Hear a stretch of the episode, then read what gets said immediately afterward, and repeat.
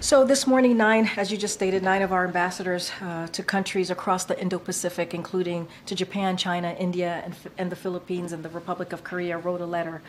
uh, to the four leaders in Congress. This is Schumer, McConnell, Johnson, and Jeffries, urging them to act quickly uh, to pass the President's National Security Supplemental Funding request, including the funding it contains for obviously the Indo Pacific as well as for Ukraine and Israel. We were in contact with the ambassadors, to, although uh, they wrote the letter themselves, we have been in contact with those ambassadors.